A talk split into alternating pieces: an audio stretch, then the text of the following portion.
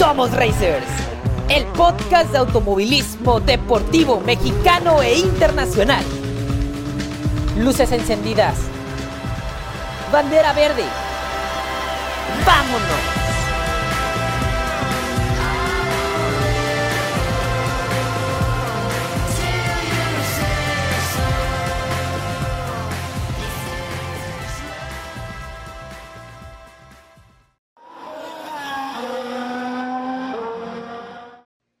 Si algo caracteriza a los pilotos mexicanos es su tenacidad, versatilidad, capacidad de lucha y lo aguerridos que son cuando compiten en las pistas.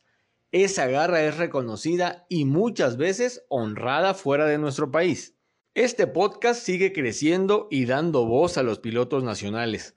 Nuestra intención es que ustedes, racers, conozcan su punto de vista acerca del automovilismo que se practica en este país y difundir este deporte que tanto nos apasiona. En este tercer programa de nuestra quinta temporada platicamos con un piloto que, además de apasionarse con lo que hace, se divierte muchísimo. Poblano de nacimiento y de corazón, es también un empresario esforzado y exitoso. Actualmente corre en la Copa 1.8 de Copa Notiauto y es uno de los candidatos al título de la categoría en esta temporada 2022. Racers, nos da un gusto muy grande platicar con Joaquín Forcelledo. Hola Joaquín, te doy la bienvenida a Somos Racers. Muchas gracias por aceptar nuestra invitación para platicar contigo en este tercer programa de nuestra quinta temporada. ¿Qué tal Alonso? ¿Cómo estás? Muy buenos días. Muchas gracias por la invitación a este gran programa. Por lo que veo es un programa que va de mucho menos a más. Este, y sí, súper contento de poder formar parte de esto, ¿no? No, los agradecemos, somos nosotros. Y pues queremos empezar preguntándote, a falta de dos fechas para que termine la temporada 2022 de, de la Copa Auto, ¿qué planean hacer tú y tu equipo para salir de la batalla final, que todavía no sabemos la sede, creo que va a ser en Puebla, con el trofeo de campeón de Copa 1.8 en las manos? Mira, te soy sincero, la verdad, los nervios ahorita están de punta. Este, queremos hacer todo, pero no podemos hacer nada. Entonces, este, ¿esto a qué me refiero? Que desafortunadamente hace cuatro fechas, tres fechas, este, no pude participar en una carrera, por lo que, por lo que ustedes saben, tenemos derecho los pilotos a desechar una, una fecha, ¿no? Entonces, todo esto nos pone más presión porque esa fecha ya está desechada. Normalmente esas fechas se desechan este, pues por problemas mecánicos, por algún accidente o, o por alguna otra cosa que, que, no te, que no te deje poder puntuar la mayor, lo mayor que se puede, ¿no? Entonces, desafortunadamente ahorita nosotros no tenemos ese hándicap, nuestros contrincantes sí lo tienen, pero este, estamos totalmente enfocados, este, estamos dedicando todo el tiempo, todo, todo lo que se puede para que el coche llegue en las mejores condiciones, para no poder, para no tener esos este, errores, contratiempos, porque nosotros ya no tenemos ese hándicap, ¿no? Vamos con todas las ganas, vamos por muy buen camino este, el coche está, el coche está impecable. Este, los mecánicos hacen un trabajo excepcional con el coche siempre, cada carrera.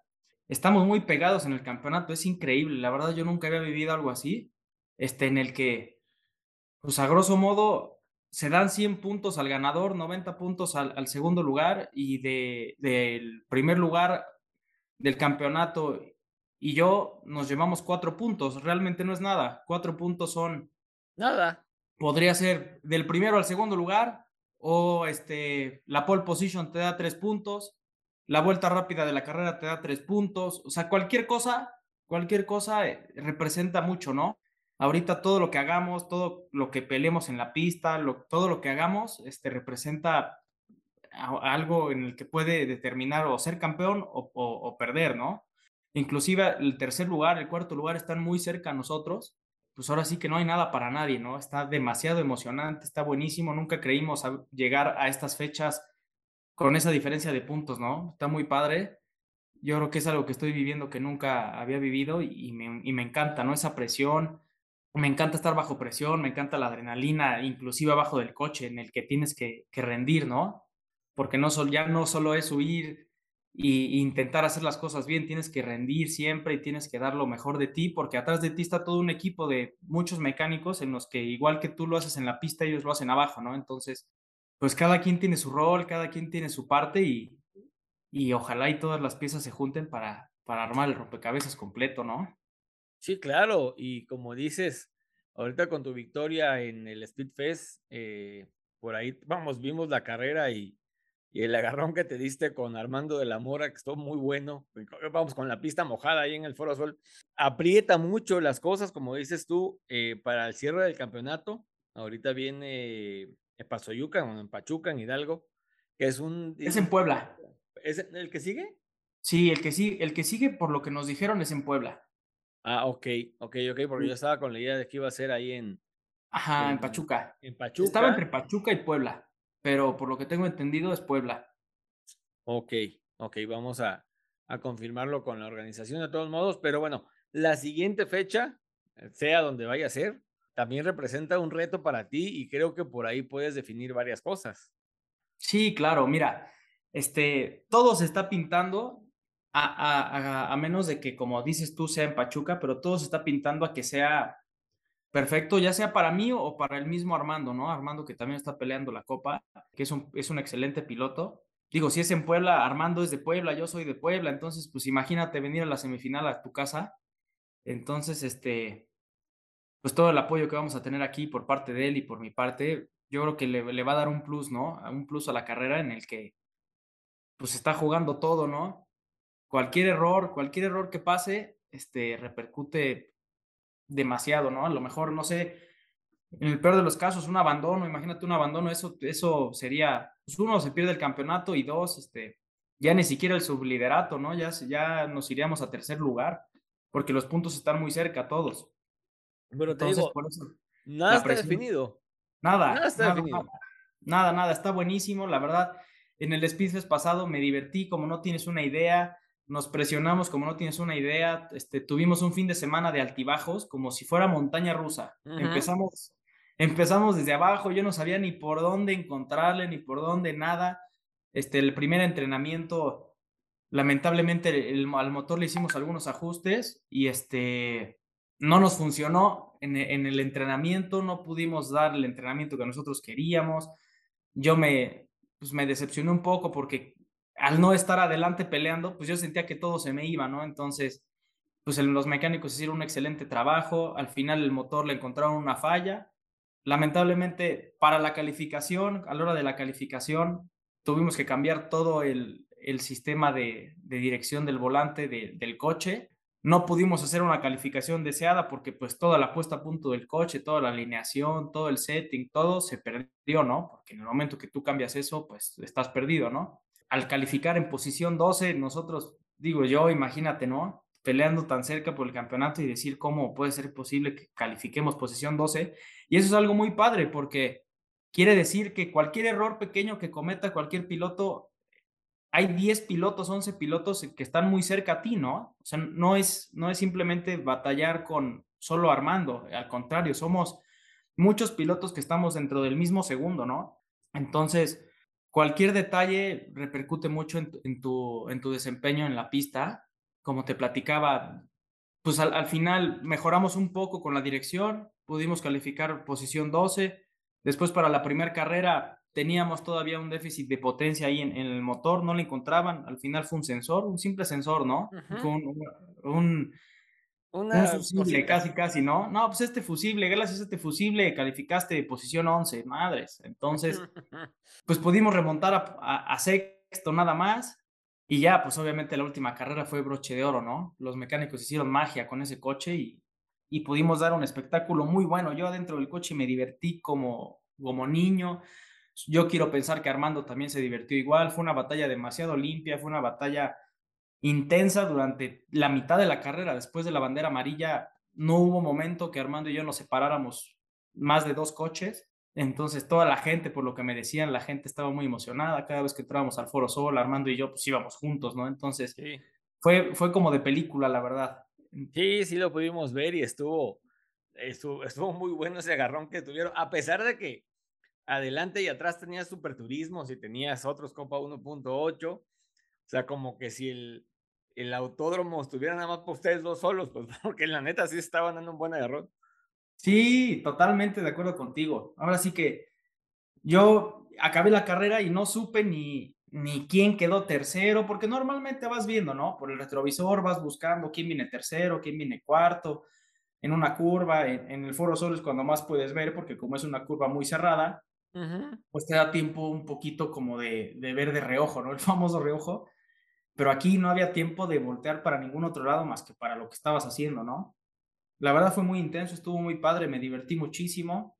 Estoy muy contento con el resultado final y más contento porque, pues desde el, de un día antes del viernes, nosotros pensamos que estábamos totalmente perdidos, ¿no? Pero, pues al final, los mecánicos hicieron un excelente trabajo y este, y se logró, estuvo muy padre. Y pues falta todavía, faltan dos carreras que parece que es nada, pero es mucho, son cuatro carreras más. Sí, porque son dobles. Sí, Al menos que se le ocurra otra vez a NotiAuto poner carreras de una hora.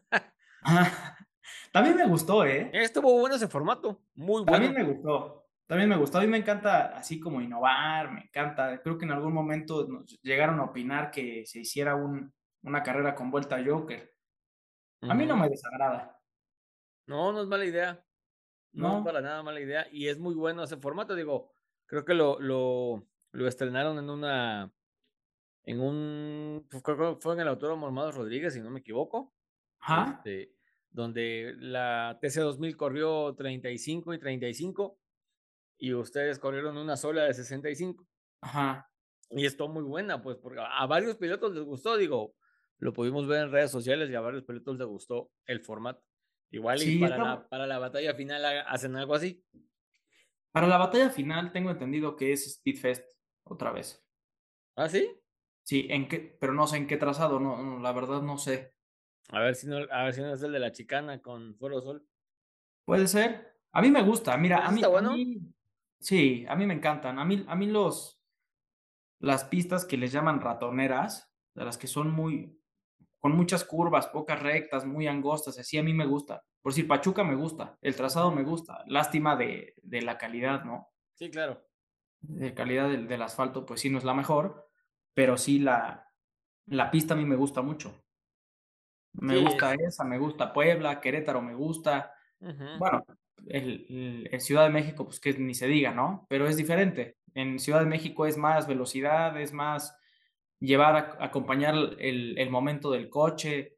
No es tanto de apuntar tanto. En, en, México es más de dejar llevar el coche, ¿no? Por las velocidades que llegas. Pero, pero es muy divertido. Extremadamente divertido. Oye, eh, Joaquín, vamos a platicar un poquito de tus inicios. Cuéntanos, cuéntanos cómo comenzó tu historia en el automovilismo, cuándo fue tu debut profesional, eh, cómo fue esa primera victoria, ¿te acuerdas? Sí, mira, ve, yo empecé a correr cuando tenía la edad de ocho años. Empecé a correr a los ocho años aquí en Puebla, en el campeonato estatal de go-karts. Este, increíble, mi papá, este, Siempre me ha apoyado siempre mi papá, pero en esos inicios, en, precisamente en esa primera carrera, me inscribió un tío, el hermano de mi papá. Entonces esa primera carrera me inscribió mi tío, me llevó a los karts sin que mi papá supiera. Era, hermano de mi papá. Entonces, este, pues llegamos, me inscribió y, y así fue mi primera carrera. Yo, todos mis contrincantes corrían, corrían con, pues ya sabes, ¿no? Sus, sus super cascos y sus super y botas y, sus karts preciosos y todo. Yo corrí con mi kart un pontón de un color, otro de otro color, otro de otro diseño, este, uno adaptado adelante. Corrí con el casco de mi motocross, con mis gogles, corrí con el pantalón de mi motocross, que es como pues, especial para motocross. Este, corrí con mi playera de moto, o sea, yo era todo un show, ¿no? Este, esa primera carrera y ya, ahí fue cuando, cuando me, me encantó, nació la pasión y, y de ahí en fuera mi papá siempre me apoyó después de esa carrera, ¿no? Después de ahí corrí durante 12 años, corrí go-karts aquí en Puebla en el campeonato estatal. Fui campeón en repetidas ocasiones aquí en Puebla. Después, a los 18 años, 19 años, dejé los go-karts este, y dejé el automovilismo por un rato, pero siempre desde niño estoy en, en, la adrenalina, ¿no? Después de los go-karts me metí a, a correr moto, corrí enduro, corrí motocross y ya después volví a regresar a, la, a, los, a las carreras, pero ya de, en un coche, ¿no? En un auto. Empecé corriendo en Copa Noti Auto en, en un Ford K, en la categoría Super Turismo Slide 2, en los que son stock. Ya. Ahí, me, ahí me fue muy bien. La primera carrera que me metí, este, ganamos. Este, ya de ahí fue como el enganche, ¿no? Para querer más y más y más y más. Y pues hasta, hasta donde estamos ahorita. Después de la Light 2 corrí la Light 1, corrí un, una temporada en la Light 1. En la Light 2 este, quedé subcampeón. En la Light 1 este, creo que quedé tercer lugar.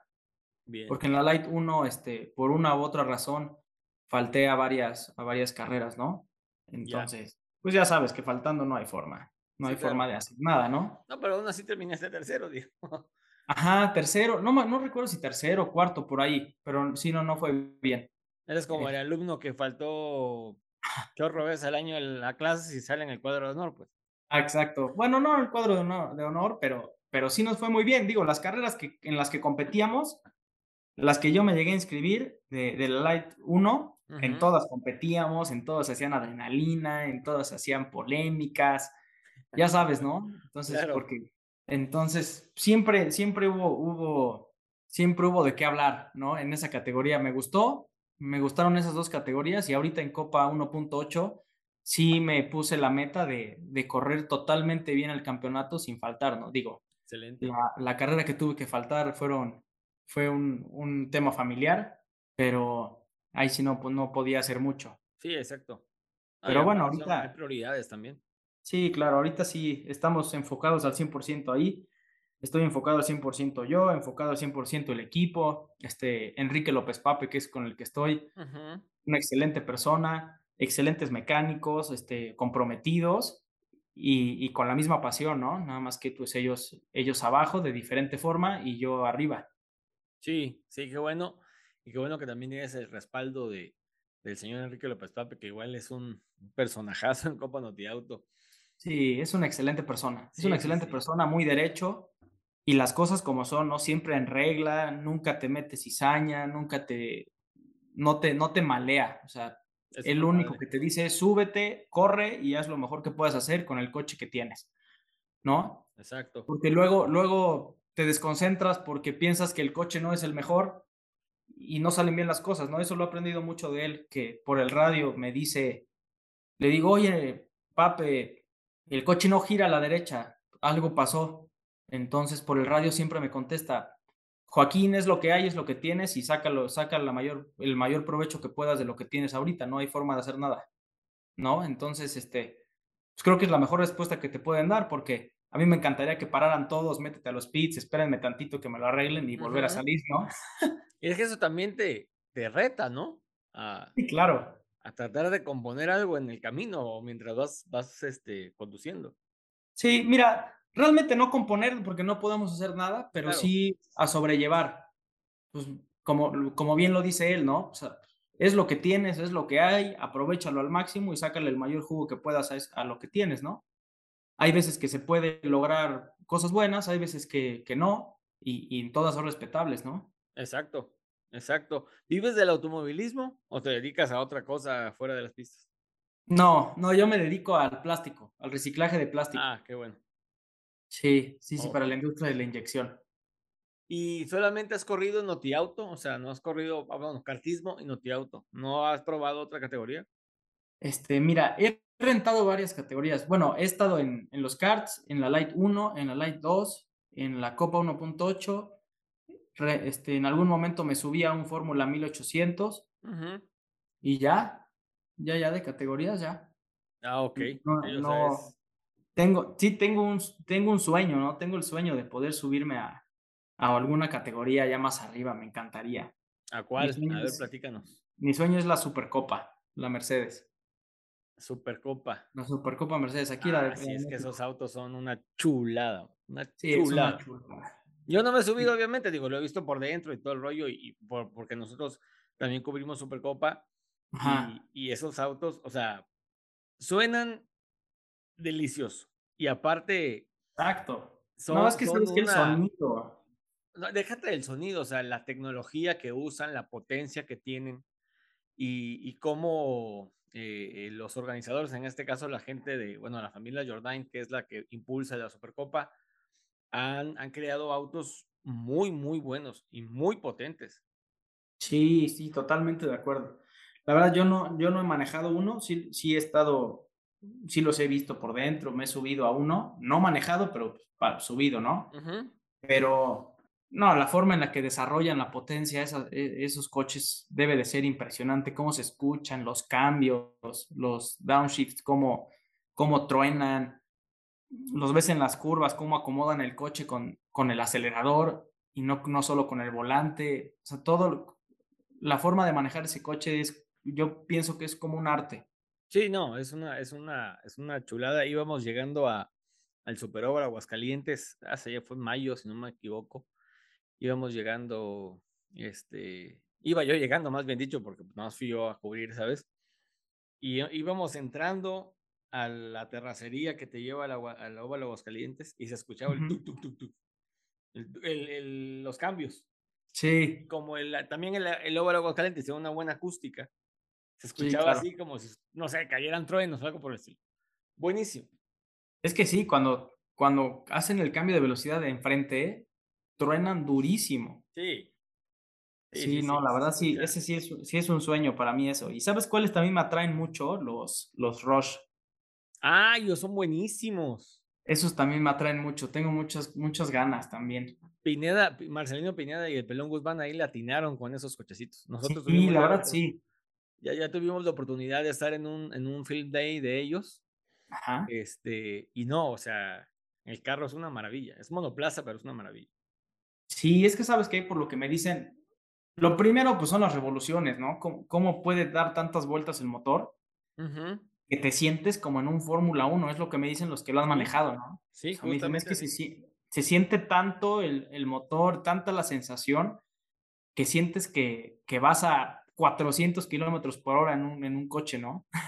Sí, eso, esos, esos carritos, ojalá, ojalá y, y, Pineda y Guzmán hagan, puedan armar un campeonato nacional de, de esos coches, porque Honestamente son unos coches muy, muy bonitos, muy padres, muy potentes. Igual a pesar del tamaño, son muy potentes y corren, que da miedo. Sí, sí, sí, es lo que se ve. La verdad sí tengo muchas ganas también de esos. Sí, sí, y, digo, hablamos con Marcelino para que te subas. Ojalá, estaría buenísimo. Oye, Joaquín, ¿qué pasa por tu mente y qué siente tu cuerpo cuando vas compitiendo en una carrera? Digo, ya nos dijiste que te diviertes como chaparro, pero, pero eh, en ti, ¿qué, ¿qué, es lo que sucede cuando estás arriba del coche? Mira, es, es una sensación, yo me siento como si, si estuviera libre dentro del coche, ¿no? O sea, no, no hay nadie más, solamente estoy yo ahí. Este, y yo lo veo como si, fue, como si estuvieras dibujando una obra de arte, más o menos, ¿no? O sea, el, el hacer un rebase, el, el forzar, bueno, no forzar, el, el incomodar a alguien más, ¿no? Porque pues también se trata de eso, en algún momento de, el, defenderte, el defenderte en el automovilismo es, es incomodar un poco al, contrincante, ¿no? Entonces ese, ese arte, ese dibujo en el que vas a rebasar a alguien y te, y te compromete a ti o tú lo comprometes a él, vas viendo dónde, lo vas estudiando, vas viendo, no, sabes qué, en esta curva me alcanza, en esta otra curva normalmente yo lo recorto, en las rectas me alcanza, en las rectas me le voy un poco. O sea, todo lo que tienes que ir viendo dentro del coche es una sensación en la que pues, constantemente vas pensando en qué vas a hacer, ¿no? Sí, claro. A, mí me encanta, este, me siento, me divierto mucho, te digo, es que para mí lo principal es la diversión y, este, y es eso, o sea, te sientes libre dentro del coche, no hay nadie que influya en lo que puedas hacer tú, ¿no? Exacto, porque al final es decisión tuya. Exactamente, al final es decisión tuya. Si cometes un error es tu decisión o fue tu decisión, ¿no? Fue tu decisión alargar la frenada y por lo tanto este, ocasionaste un accidente, ¿no? Pero fue tu decisión. Al final decidiste a cortar la frenada y, acertaste porque tu otro contrincante decidió alargar la frenada y él bloqueó y pudiste lograr el rebase, ¿no? Pero todo siempre, todo siempre este, cae en ti, en tus decisiones y en, lo que tú creas conveniente para el momento, ¿no? Digo, obviamente no puedes pensarlo como lo estamos platicando ahorita tú y yo en este momento porque son fracciones de segundos, ¿no? Pero aparte tienes que ir mega atento al retrovisor y al frente y, este, y en la palanca de cambio, si es que es este, por palanca de cambios, no sé si usas levas o algo así, pero, o sea, tienes que pensar casi, casi a la velocidad del coche. Sí, no, totalmente. Aparte, hay veces, la verdad, que ni piensas, no, no te da tiempo ni de pensar porque traes a tres coches adelante. Como la categoría está en pareja, Alonso, la, la categoría es impresionantemente pareja. La verdad, yo recomiendo a cualquier piloto que se quiera divertir, métase a los Copa 1.8. Es demasiado pareja la, la categoría. No hay un favorito. Si te das cuenta, este, en el historial del campeonato, este, han habido, la verdad, no sé cuántos ganadores, diferentes ganadores, a lo mejor seis ganadores diferentes o siete, no sé, la verdad.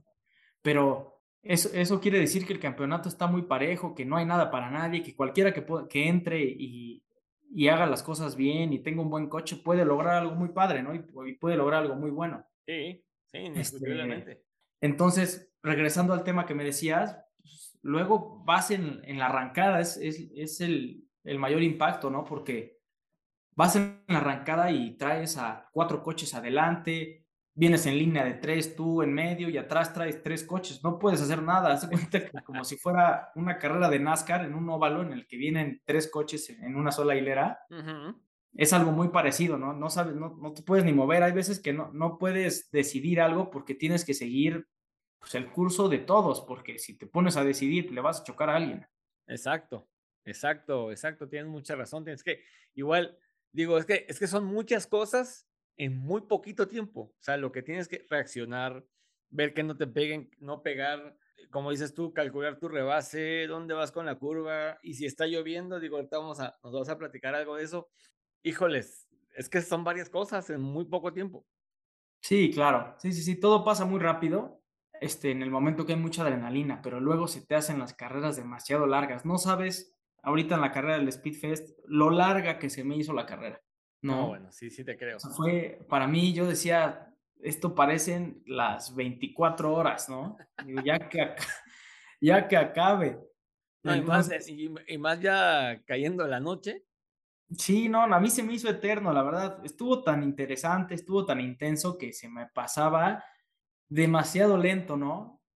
Cuando, cuando yo iba delante de Armando, decía, ya que acabe, ya que acabe, ya que acabe. Y cuando me rebasa Armando, decía, espérense, espérense, yo quería que me dieran más tiempo y más tiempo y más tiempo. Y luego lo logramos rebasar otra vez y otra vez a rezar, ya que acabe, ya que acabe. Entonces, muy padre, la verdad, fue, fue una, una, carrera muy padre. Yo, yo creo que, que, Armando debe de opinar lo mismo. Estuvo muy buena, la verdad. Me encantó. Sí, la verdad que estuvo muy buena. Oye, eh, ¿tienes eh, ¿Tu coche le, lo apodaste de algún modo? O sea, ¿tienes, ¿tienes algún apodo para tu coche, para tu Copa 1.8? No. no, no le pondrías alguno? Nada más cuando las cosas no nos salen bien, les digo que es el chicharrón. ok, el chicharrón cuando, cuando no, no quiere jalar. Exactamente. Por ejemplo, en la calificación calificamos P12, me dicen, oye, ¿cómo te sentiste? Bien, pero pues el chicharrón no, no está bien. ¿Y qué sigue para tu carrera deportiva, Joaquín? ¿Otra temporada en Notiauto o ya planeas emprender el vuelo? Mira, este, desafortunadamente, este, en, en, en, este deporte tienes que tener mucho apoyo, ¿no? Claro. Porque, porque sí es un deporte este, económicamente alto. Entonces, este, me fascinaría, sería mi sueño, te digo, Supercopa, correr Supercopa, correr a lo mejor una temporada de NASCAR podría ser, me encantaría poder correr este, las 24 horas en un turbo, por ejemplo. Son muchos, son varios sueños que tengo ahí que me encantaría. Ahora, actualmente este, estamos con, esta carrera nos apoyó mucho Restonic. Ya. Fue nuestra primera carrera con ellos. Este, ojalá y les haya gustado, ojalá y les haya, les haya llamado la atención. Ojalá les haya gustado la forma en la que llevamos nosotros el tema con el equipo, este, las carreras. Eh, ojalá les haya gustado el manejo que tuve. son, son muchas piezas para poder, como te digo, volver a armar el rompecabezas y que no sobre ninguna, ¿no? Y que no falte ninguna. Nos encantaría poder seguir con ellos, pero, pero la realidad es que no, nadie sabe nada, ¿no? Claro. O sea, no, no, hay, no hay nada seguro para nadie. Entonces, este, ¿qué sigue para mí? Probablemente el próximo año, si es que llegamos a lograr el campeonato, probablemente la categoría de superturismos, o si no, volver a, en, en Copa 1.8, porque la verdad a mí la Copa 1.8 me, me encantó, me encantó, estoy muy feliz en esa categoría y hay grandes pilotos, hay grandes equipos, hay grandes coches, hay grandes, todo, todo a mí me encantó de ahí, ¿no? Este, y aparte que somos demasiados coches, no sabes cómo te diviertes, está, este, estarte peleando por el primer lugar, como estarte peleando por el sexto lugar, como por el décimo lugar. O sea, en todos lados de la parrilla hay batallas, ¿no? Sí, sí, sí. No solamente, no necesariamente tiene que tener buena batalla los, los primeros lugares, al contrario, atrás hacen unas, unas batallas muy padres, muy entretenidas y muy divertidas, ¿no? Sí, se ponen muy buenas las carreras, digo, ya hemos podido nosotros estar presencialmente en varias y, y son súper divertidas las carreras de, de superturismos like, de superturismos, eh, muy emocionantes también. Nos tocó ver ganar a, ¿cómo se llama este cuate? A José Enrique Espinosa en el Speedfest. Y el cuate estaba mm, en un mar de llanto porque había ganado la carrera. sí, claro. Por todo lo que significaba para él, pues, o sea, un tema de ahí, de un tema familiar que tuvo, más este, el trabajo de los mecánicos, de, ellos son de Aguascalientes y pues eh, venían remolcando el coche, creo que se les eh, paró el remolque a media carretera. Ellos es que llegaron, fue una odisea para llegar al, al Speedfest de junio y ganan la carrera. Y pues el cuate, pues se les salió todo, se le salió todo, se le salió en ese momento cuando ganan la carrera. Y sí, estuvo claro. padre, pues. Esa es la, esa es la parte de la esencia de, de, de estas categorías mexicanas que, que representan una historia de esfuerzo de mucha gente, porque pues como dices tú, o sea, es un, es un deporte caro, es un deporte que, que requiere muchísima inversión y pues tienes que picarle de aquí, buscar un patrocinador, tomar de tus ahorros incluso para, para poder eh, sustentar tu carrera. Y cuando ganas o cuando te subes al podio incluso, dices, esta madre vale la pena, pues. Sí, claro. No, totalmente de acuerdo. Y mira, la realidad es que el Speed Fest para nosotros es, para los pilotos, es, es un momento especial, ¿no? La verdad, hicieron un gran trabajo con, con la organización de estos eventos, porque en una fecha normal sí asiste gente, pero no, no la cantidad que asiste al Speed Fest, ¿no? Entonces te da otra sensación totalmente de lo que estás haciendo, de lo que estás participando y, y, te sientes un poco privilegiado, ¿no? Te sientes privilegiado porque hay mucha gente que, que le encantaría poder estar en, tus zapatos, ¿no? Entonces, agradeces mucho, agradeces mucho en esos momentos. La verdad, yo me siento muy afortunado de lo, la forma en la que me apoya mi familia, mi equipo, este, el mismo Enrique, los mecánicos y los equipos que, con los que pude haber estado en estos 18 años que llevo corriendo. La verdad, todos, todos, todos este, me apoyaron, todos aportaron algo que, que es lo que me, me representa hoy en día, ¿no? Entonces, yo siempre digo que soy como una esponja, absorbo todo lo que puedo absorber de la gente que me rodea, cosas buenas, ¿no? Obviamente. Claro. Porque también hay muchas cosas malas de la gente que rodea pues, en, en, el deporte, ¿no? Así como en cualquier deporte, no solo este, en cualquier deporte hay gente pues que no te desea el bien, hay gente que es este, a veces envidiosa, hay gente que, que pues es, es un poco difícil, ¿no? Pero, pero si, si te pones a, a pensar en esas cosas, descuidas otras otra, otros, pues otros temas que son más valiosos, ¿no? Definitivamente, definitivamente, eh, Joaquín. Ahora, Joaquín, queremos preguntarte algo eh, no tan polémico, pero en tu opinión, si tuvieses la posibilidad, primeramente, ¿qué aspectos cambiarías o mejorarías de Copa Noti Auto? ¿Qué aspectos mejoraría? sin duda yo mejoraría un poco la, la difusión que pudieran darnos, ¿no? Porque yo considero que las carreras que se dan en Copa Noti Auto, el evento que tiene Copa Noti Auto y la, la cantidad de coches inscritos que tiene Copa Noti Auto, yo considero que es, es, algo, es algo admirable, ¿no? Son demasiados coches, son demasiados pilotos, son demasiadas pistas, demasiadas carreras. Entonces, luego la gente no se entera, ¿no? No tiene la difusión adecuada, este, a lo mejor alguna televisora que estuviera interesada. La verdad no sé, hablo al aire, ¿no? Porque claro. pues, pues no soy el indicado para, para decir este tipo de cosas, ni, ni, ni estoy fundamentado, ¿no? Para poder decirlo. Pero un ejemplo muy claro es aquí en Puebla, por ejemplo, el, el autódromo, ¿no? La, la gente que vive a los alrededores del autódromo, que son fanáticos de las carreras, nos dicen, oye, yo vivo a cinco minutos del autódromo y luego hay carreras y ni me entero que hay carreras, ¿no? O sea, a mí, a mí me encantaría ir y, y, sentarme con mi sombrillita a ver las carreras, pero ni me entero que hay carreras. Eso está triste porque es algo es algo que, que ha sido en, en, nuestros entrevistados y con gente del medio, de gente en este caso del automovilismo en México, sí nos ha dicho, es que no nos difunden, no nos, eh, no, no le dicen a la gente, oye, hay carreras en Puebla, hay carreras en Querétaro, hay carreras en la Ciudad de México, en el Autódromo ahorita como el Speed Fest. Hubo, hubo un buen aforo, pero pudo haber, haber habido más. Sí, claro. Mira, inclusive muchos patrocinadores, bueno, no muchos, ¿no? Porque pues tampoco es como que llueven patrocinadores.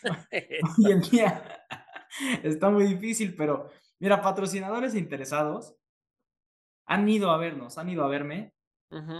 y, y, no sabes, se van del autódromo y me dicen, es que sabes qué, me la pasé increíble. Eso. Me la pasé padrísimo, las carreras estuvieron buenísimas, este, las emociones buenísimas, claro, para, para los que van a ver las carreras, pues yo siempre digo esto, ¿no? La gente va a ver carreras no por ver el desempeño de los pilotos, lamentablemente van ellos a ver el espectáculo, a ver los contactos, a ver los choques, a, ver, a ver los accidentes, ¿no? Porque es un deporte de riesgo, ¿no? Siempre hay contactos, siempre hay, este, siempre hay polémicas y siempre va a haber un piloto el que va a salir afectado de una carrera, ¿no? Porque no, puede, no pueden todos salir como si fuera este cuento de hadas, ¿no? De una carrera. No, siempre va a haber alguien que va a acabar, pues, molesto, frustrado, enojado. Sí, claro. Pero, pero eso, eso son las carreras, ¿no? A eso vas. Entonces, este, por ejemplo, en el primer hit del, del Speedfest, el viernes, en la tarde, este, me dieron un contacto en la parte de atrás del coche y me poncharon la llanta. Iba a sexto lugar y me fui a último lugar porque tuve que ir a cambiar la llanta a los pits. Sí, ¿no? Entonces, hay cosas en las carreras que, que no están en tus manos, pero que eso es a lo que la gente va, ¿no? La gente va a divertirse, a ver espectáculo, a eso van. No, yo no, no creo que vaya algún aficionado a decir, oye, voy a ir a ver el desempeño de Joaquín, o voy a ir a ver el desempeño de Armando, o voy a ir a ver el desempeño de Alex. La verdad lo dudo, ¿no? Sí, digo, habemos muy pocos que vamos a eso. Sí, claro. O sea, sí existen, pero no es, no es el, el objetivo de, de, la gente que va a comprar un boleto y dice, ah, vamos a ver carreras. Claro. Entonces, para mi gusto sí le faltaría a la Copa un poco de difusión, bueno, bastante difusión, alguna televisora o algo así, que a lo mejor no, no los pasen en vivo, ¿no? Que no los pasen en vivo, a lo mejor este, nada más este, diferidas, pero que la gente si en algún punto lo llega a ver en algún canal de televisión, y ve algún espectacular o ve algún periódico en el que diga, ah, pues yo vi estas carreras en la televisión, pues vamos a verlas y que no seamos desconocidos para todos, ¿no? Exacto. O sea, en las transmisiones en YouTube, por ejemplo, digo, para los que buscamos ver esas carreras, por ejemplo, cuando, no sé, corren en Monterrey, que digo, Copa no, no corre en Monterrey, pero otras categorías sí. Eh, le pones al YouTube o le pones al Fox, en este caso, que son los que transmiten NASCAR y Supercopa, Y, lo, y lo puedes ver, pues. Pero digo, lo mejor es verlo en vivo. Las ah, no, claro, claro. Las transmisiones que tiene en YouTube Noti Auto son buenas. Eh, eh, saludamos a Noir, por cierto, al narrador de, sí, es un gran Auto. Entonces, se ponen buenas, pero estaría padre que se le diera difusión a las transmisiones de YouTube. Bueno, no puedes ir Ahí está el YouTube, que es gratis. Digo, para los que tenemos internet. y ahí lo puedes ver, pues. No, claro, totalmente de acuerdo contigo, pero si le dieran un poco más de difusión, la copa crecería. Yo quiero creer que crecería muchísimo. ¿Por qué? Porque lo que te decía hace rato de los patrocinadores van y me dicen, oye, a ver, vamos a tu carrera, sale. Llegan a la carrera, todo el día se la pasan increíble, las carreras padrísimas. Oye, Joaquín, qué gran experiencia sale. Y ya cuando te sientas con ellos y les platicas y les das un plan de patrocinios y les das un plan de difusión y les das un plan de esto, la pregunta con la que sería como la que nos ahorcan a nosotros los pilotos sería, ¿y quién me ve? ¿No? Exacto. Porque ellos pues sí, claro, o sea, en los videos de YouTube, claro que se ve, ¿no? Nosotros siempre decimos, oye, se hacen las transmisiones en vivo de YouTube, este, en las redes sociales de Copa Noti Auto, en las redes sociales de los pilotos que a los que desees patrocinar, pues te, van a compartir en sus redes sociales, pues contenido de, de multimedia para tu empresa, pero a fin de cuentas, ellos lo que quieren es movimiento de masa, ¿no? Movimiento de masa, movimiento de gente, claro. de televisión como lo que te digo, no, no necesariamente tiene que ser en vivo, pero ¿cuánta gente en el país no está sentada en, la, en, su, en su sala sin saber qué poner en la televisión y si de repente les aparece una carrera, la van a dejar, ¿no? exacto. Porque a mí me pasa, a lo mejor luego ya hay veces que no sé ni qué ver en la televisión y de repente pongo Fox Sports, una carrera de 2015 de Fórmula 1, pues ahí, pues ahí la dejas, ¿no? La ves. Y te, diviertes. Y te diviertes, exactamente. Te diviertes, aprendes, eh, recuerdas, eh, lo que sea, incluso. Y como, no es, y como no somos una categoría en la que seamos muy, muy conocidos y reconocidos en el país, pues la gente no se va a dar, no, no, no se va a dar cuenta que es una repetición, ¿no? claro. No, estás viendo la repetición de la Fórmula 1 de la semana pasada que dices, bueno, ya para qué la veo si ya la vi, ya es cómo quedaron, ya vi quién es, o sea, ya sabes. Entonces, este, eso sería lo único que yo cambiaría, pero como te repito, yo no sé nada de eso, no sé nada del negocio, no sé ni... Tendrá sus razones, ¿no? Y son respetables porque pues por algo no lo están haciendo. Yo creo que no somos los únicos, Alonso y yo, que pensamos en eso, ¿no? Exacto, o sea, y, pero digo, al fin y al cabo es tu punto de vista y es un punto de vista que, comparte, que comparten contigo varios pilotos y varios eh, directivos de las, de las categorías en el país sí, claro. Es que... mi punto de vista sería como echar, echarse los organizadores, echarse un volado en el que puedan jalar ellos mismos más patrocinadores para su propio campeonato. A pesar de que poder jalar patrocinios como piloto, pues para el mismo campeonato puede ser que lo patrocinen un poco más fácil, ¿no? Exacto, exacto. Vamos a cambiar tantito de tema, Joaquín, y, yo te quiero preguntar eh, lo siguiente. Bueno, cada vez eh, más estamos viendo a más mujeres corriendo en categorías mexicanas. Para ti, ¿qué aporte dan ellas al deporte motor? Digo, en Copa Noti Auto hay, creo que si no me equivoco, siete u ocho mujeres corriendo, pero ¿qué significa para ti compartir pista o competir incluso con una mujer piloto? a mí me encanta, la verdad. Me encanta porque eso representa el que nunca te digan que no puedes, el nunca rendirte, el, eso representa para mí representa mucho, ¿no? Porque el deporte del automovilismo siempre ha sido como lo rudo, ¿no? Como lo rudo, lo, lo, lo aguerrido, lo masculino, en cierta forma, pero el hecho de que una mujer esté compitiendo contra ti, eso quiere decir que, que todo eso se importa para dos cosas, ¿no? O sea, la masculinidad y, y la, la, garra y todo, pues no representa a un hombre en lo absoluto para nada, ¿no? O sea, en la pista somos todos, somos exactamente iguales, tienen un talento increíble, Laura tiene muy buen talento. Sí, es muy buena. Es, es contra, la que yo, contra la que yo corro, ¿no? Y que ya te puedo decir eso. Majo Rodríguez es una gran amiga mía y tiene gran talento también.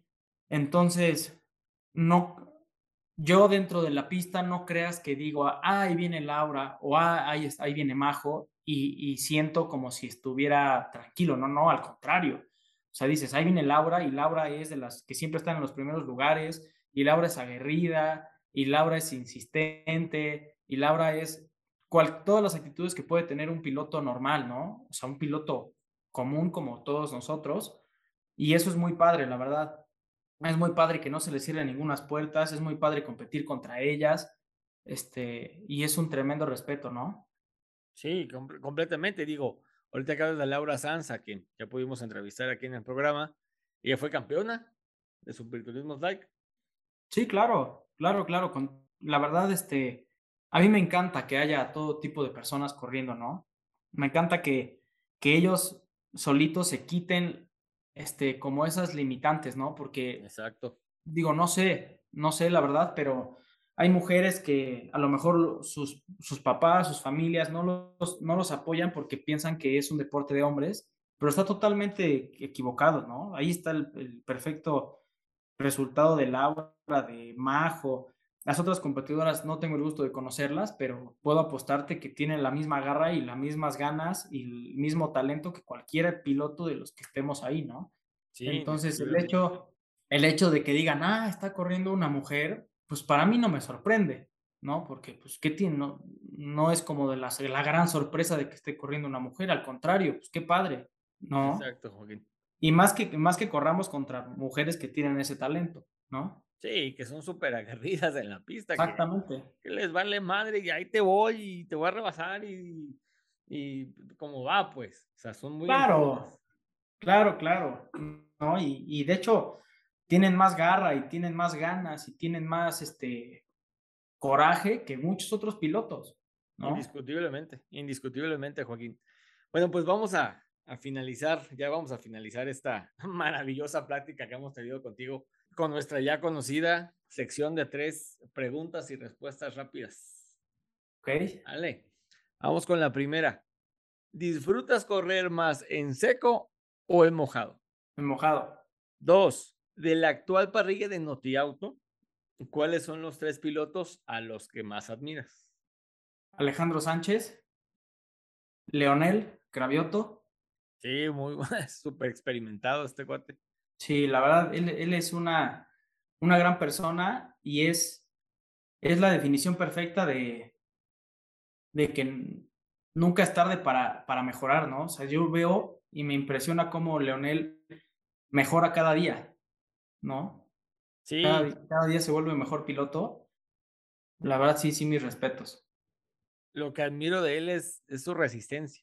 Exactamente, sí, no, nunca se rinde, él, él nunca se rinde, él sigue empujando y empuja y empuja más y más y más. Y a pesar de que es una persona este, grande, no grande, no es grande. No. no, no, es, no es de tercera edad. No, no, no, para nada. A pesar de que tiene mayor edad que, muchos pilotos de los que corren ahí, tienen más ganas. Yo lo veo con muchas ganas, lo veo con muchas ganas de aprender, de pregunta, oye, ¿qué, ¿cómo aquí, qué allá? Yo veo esto, yo veo el otro. Entonces, por eso a mí, este, sí lo admiro, porque a pesar de, la edad que tienes, parece que tiene las ganas de un piloto de 17 años. Sí, sí, es muy, muy, es mucha hambre de, de triunfar, Leonel. Nos falta uno. y el otro. De cualquier división, ¿eh? Puede ser de like, puede ser de TC. Ah, de cualquiera. Sí, sí, sí, no específicamente Copa 1.8. Raúl Garza. Ah, sí, el fachorro. Otro, otro experimentado. Sin, duda, porque Raúl tiene mucha habilidad para poder, este, ¿cómo se llama? Transmitirle a la gente lo que, lo que pasa dentro del coche. Yo he aprendido mucho de él, en el que tiene muchos, tiene mucho tacto para los coches, ¿no? Sí. O sea, tú te subes y dices, oye, por si yo me subo y, les digo, oye, ¿sabes qué? Siento raro adelante, como que siento raro adelante la, la, suspensión del lado derecho. ¿Qué es? No me preguntes porque no sé, pero ya medio ya te canalicé porque el, el problema está adelante del lado derecho. Y Raúl es, oye, ¿por qué no me revisan la flecha homocinética del lado derecho? Oye, ¿por qué no me revisan la rótula? ya sabes, o sea, él tiene más tacto y más conocimientos de mecánica, ¿no? Entonces, para mí, por eso se me hace un piloto muy completo. Indiscutiblemente, indiscutiblemente, Raúl es muy bueno y digo, él se baja del, del Fórmula, Fórmula 1200 y se sube a Superturismo y se baja y luego se sube a un, a un Vintage, a un Porsche, o sea, él donde lo pongan. Sí, es, muy versátil, tiene muchos conocimientos de mecánica y, aparte es un pilotazo, ¿no? Es muy aguerrido. A mí ya me tocó correr contra él el honor de correr con él. Y también me divertí, como no tienes una idea. Y yo, yo estoy seguro que si le preguntas por, por esa carrera que nos echamos él y yo, te va a contestar lo mismo, que se divirtió mucho. Buenísimo. Tercera pregunta, Joaquín, de, Dime. de esta sección. Fuera del hermano Rodríguez, ¿en qué pista del país te encanta correr? En Puebla. ok. Independientemente de que es mi casa, Ajá. a mí se me hace un, un, autódromo de primer nivel. Es que de hecho es uno de los, es, es, es el, uno de los dos que está avalado por FIA. Sí, la verdad sí, es, el trazado es muy divertido, es muy técnico, es demasiado técnico. Uh -huh. este, los tiempos están en donde nunca te hubieras imaginado que están. Los trazados son, son muy diferentes. O sea, si, si llegas tú por primera vez al autódromo y, y, le das una vuelta como piloto con un trazado que, pensa, que piensas que es el bueno, al final del día vas a terminar con un trazado totalmente diferente. Sí, sí, es que es, es, la, es la versatilidad que tiene el Miguel Abet, que tiene varios trazados, varias configuraciones. Puedes correr óvalo, semióvalo, óvalo con infield. Bah, sí, sí, sí, bastante. La verdad, sí, ese sí. Si no fuera el Rodríguez, sí, Puebla. Va. Y por último, Joaquín, ¿nos compartes tus redes sociales, porfa? Sí, claro. Mira, mi, estoy en, en Instagram como Joaquín-Racing18. Ok. Y en Facebook igual. Joaquín Racing. Joaquín-Racing18. Excelente. Excelente, pues Joaquín, te agradecemos una vez más por, por regalarnos este tiempo para platicar sobre ti y tu faceta de piloto profesional. No, hombre, de que muchas gracias a ti por invitarme a formar este, parte de este gran programa, que te felicito, que vas va por muy buen camino. Este es un gran, un gran programa que, que hace falta aquí, ¿no? Que hacía falta en México. Más que nada para, para que la gente pueda conocer a diferentes tipos de pilotos, ¿no? Diferentes categorías en México que, que luego no son tan, tan reconocidos, pero que vale la pena conocer, ¿no? Sí, muchísimo vale la pena conocer y pues a ti en lo particular te deseamos que, te siga yendo bien, primeramente en lo personal, obviamente, en lo laboral, pero también en lo profesional, que esos sueños, esas metas, esos anhelos que tienes que nos, que nos platicaste también pues, se haga realidad. Muchísimas gracias. Ojalá y sí, vamos a trabajar, a seguir trabajando para que esos sueños se puedan hacer realidad y pues, pues nunca rendirse, ¿no? Y nunca parar y nunca conformarse y siempre querer más y más y más. Definitivamente. ¿no? Ese yo creo que es el mejor consejo que me han dado y que yo puedo darle a la gente. Que no paren nunca. eso, eso. Y pues bueno, las redes y los canales de Somos Racers quedan a tu disposición para lo que nos quieras platicar más adelante. Claro que sí, Alonso. Muchísimas gracias. Gracias a ti, Joaquín, que estás muy bien. Igualmente. Hasta luego. Hasta luego.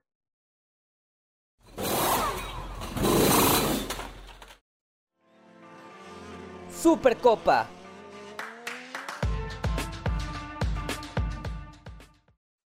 Otro gran y emocionante fin de semana el que se vivió en el Autódromo de Querétaro con la sexta fecha de Supercopa y sus seriales de velocidad, Gran Turismo México, Tractocamiones, Mexbike y la Fórmula 5. A estas categorías se unieron los autos de Champ Track MX que corren en pistas de Hidalgo, Querétaro, Aguascalientes, Guanajuato y San Luis Potosí, y del Fast Racing que desarrolla su campeonato mayormente en el Autódromo del Ecocentro Expositor, pero también visita pistas potosinas y guanajuatenses. Las acciones iniciaron el sábado 10 de septiembre con las prácticas y clasificaciones. Tempranito salieron a pista los autos de los mencionados seriales Fast Racing y Champ and MX a tener su única práctica libre del día. Esto sirvió para calentar el frío asfalto queretano. Después de estas categorías saltaron al trazado ubicado en el municipio de El Marqués los monoplazas de la Fórmula 5 a entrenar. Luego salieron las motos del Mex Bike, primero la División Pro 2 y luego la de los intermedios y expertos. Posteriormente, los poderosísimos y avanzados tecnológicamente autos del Gran Turismo México tuvieron su primera práctica. Terminadas las primeras prácticas libres de estos seriales, tocó turno de clasificar para las categorías de soporte, Fast Racing y Champ and Track MX. Dicho sea de paso, de estas, en estas competencias corren distintos tipos de autos, Chevys, Seat, Bochitos, Surus, Caribes, obviamente modificados para carrera y que brindan un espectáculo muy peculiar e interesante. además de que las conforman varias divisiones, GT, GT1, GT2, GT3, 1600, Pony 2 y Pony 3. Cada uno tuvo su poleman para las carreras que se celebraron el mismo sábado más tarde. Después de la clasificación de las categorías de soporte, nuevamente los seriales de Supercopa salieron a los segundos entrenamientos y en esta tanda los poderosos tractocamiones tuvieron su primer entrenamiento libre. Luego de un receso para las juntas de pilotos de todas las categorías de Supercopa, se realizó la carrera de Fast Racing junto a Charon Track MX. Fue una carrera muy competida, divertida e interesante. Muchos cambios de posiciones en las primeras vueltas y giros más adelante, todo se estabilizó. La competencia estuvo dividida en dos carreras de 30 minutos cada una y ambas fueron ganadas en la clasificación general por el queretano Mike Mansur a bordo de su Seat León turbocargado. Al término de la carrera pudimos platicar con Mike y esto fue lo que nos dijo.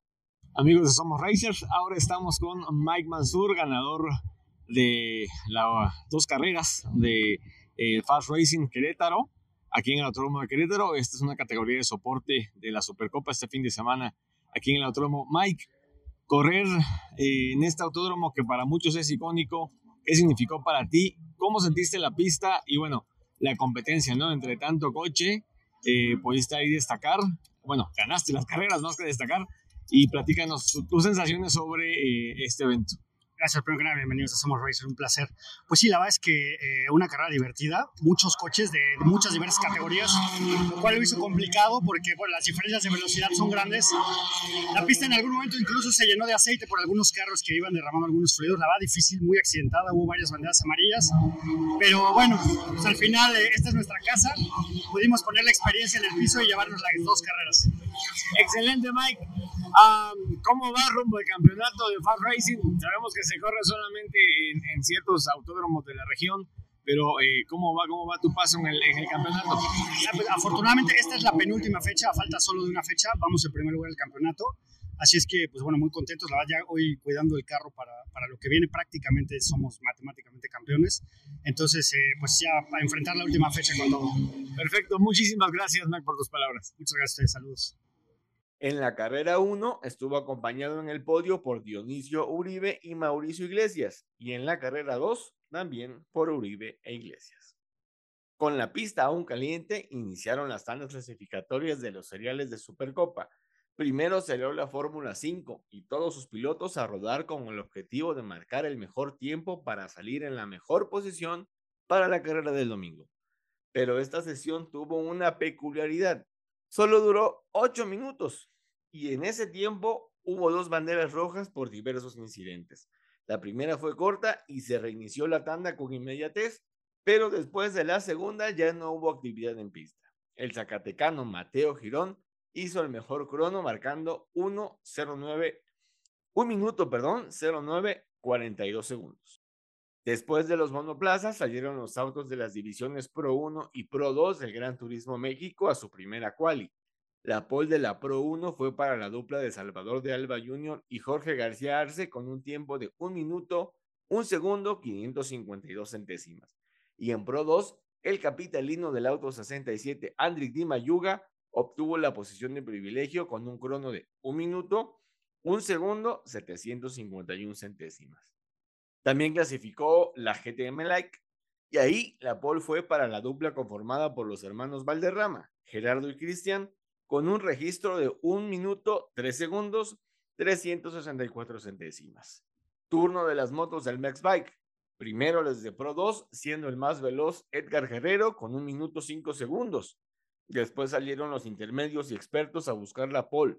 La de intermedios fue para José Luis Delgado con 1 minuto 3 segundos y la de expertos para Alain Escobedo que marcó un minuto exacto con 967 centésimas sobre la pista queretana.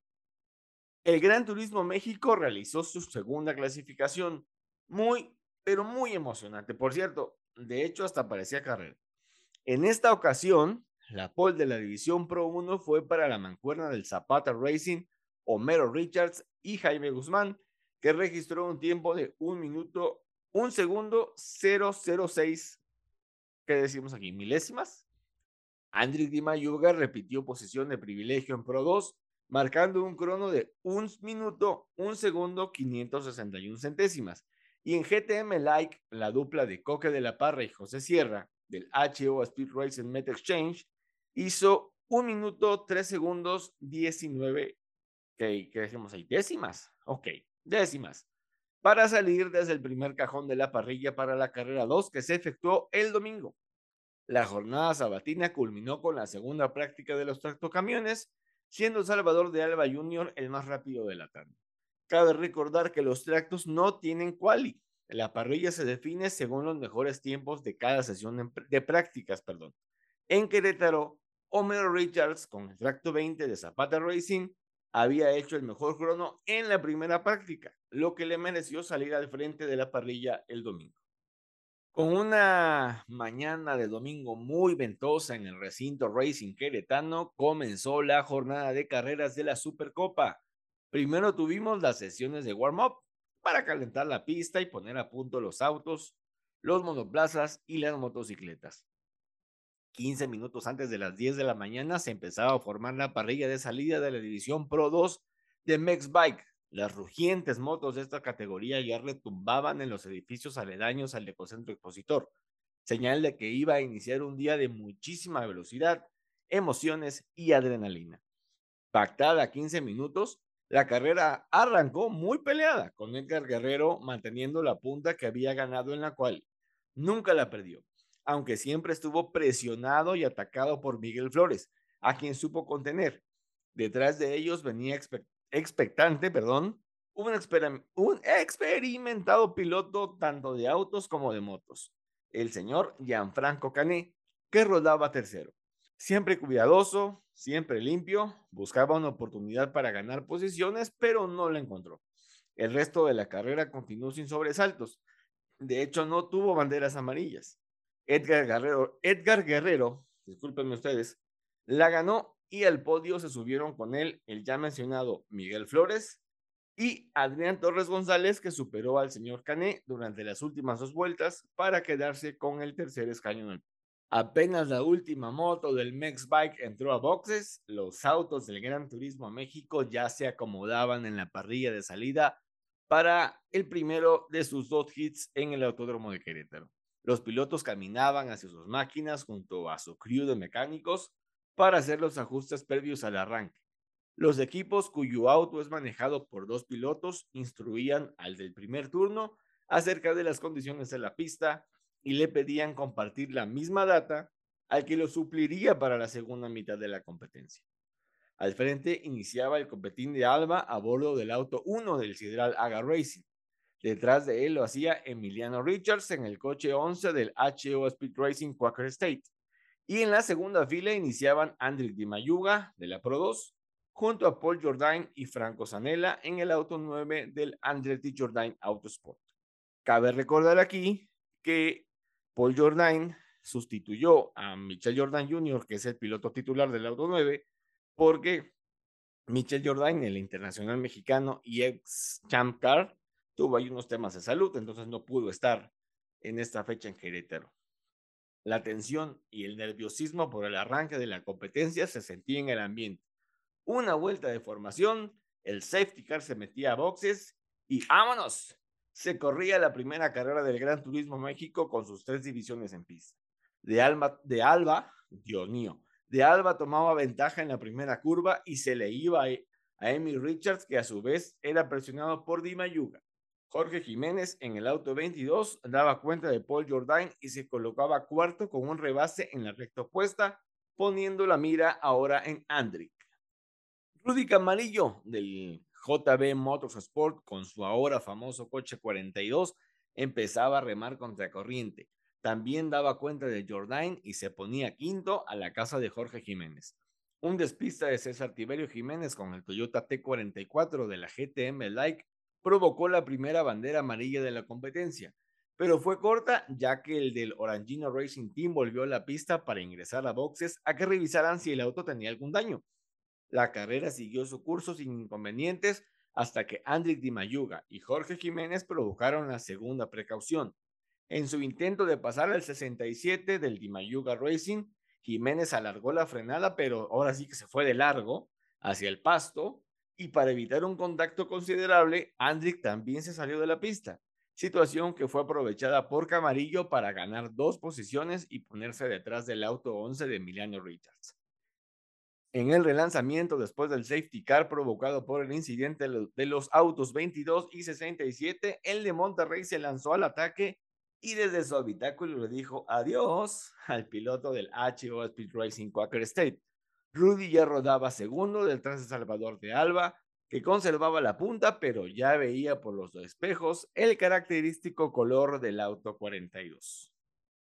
Se cumplía la mitad de la carrera y era tiempo del cambio de pilotos en aquellos equipos que tienen dupla.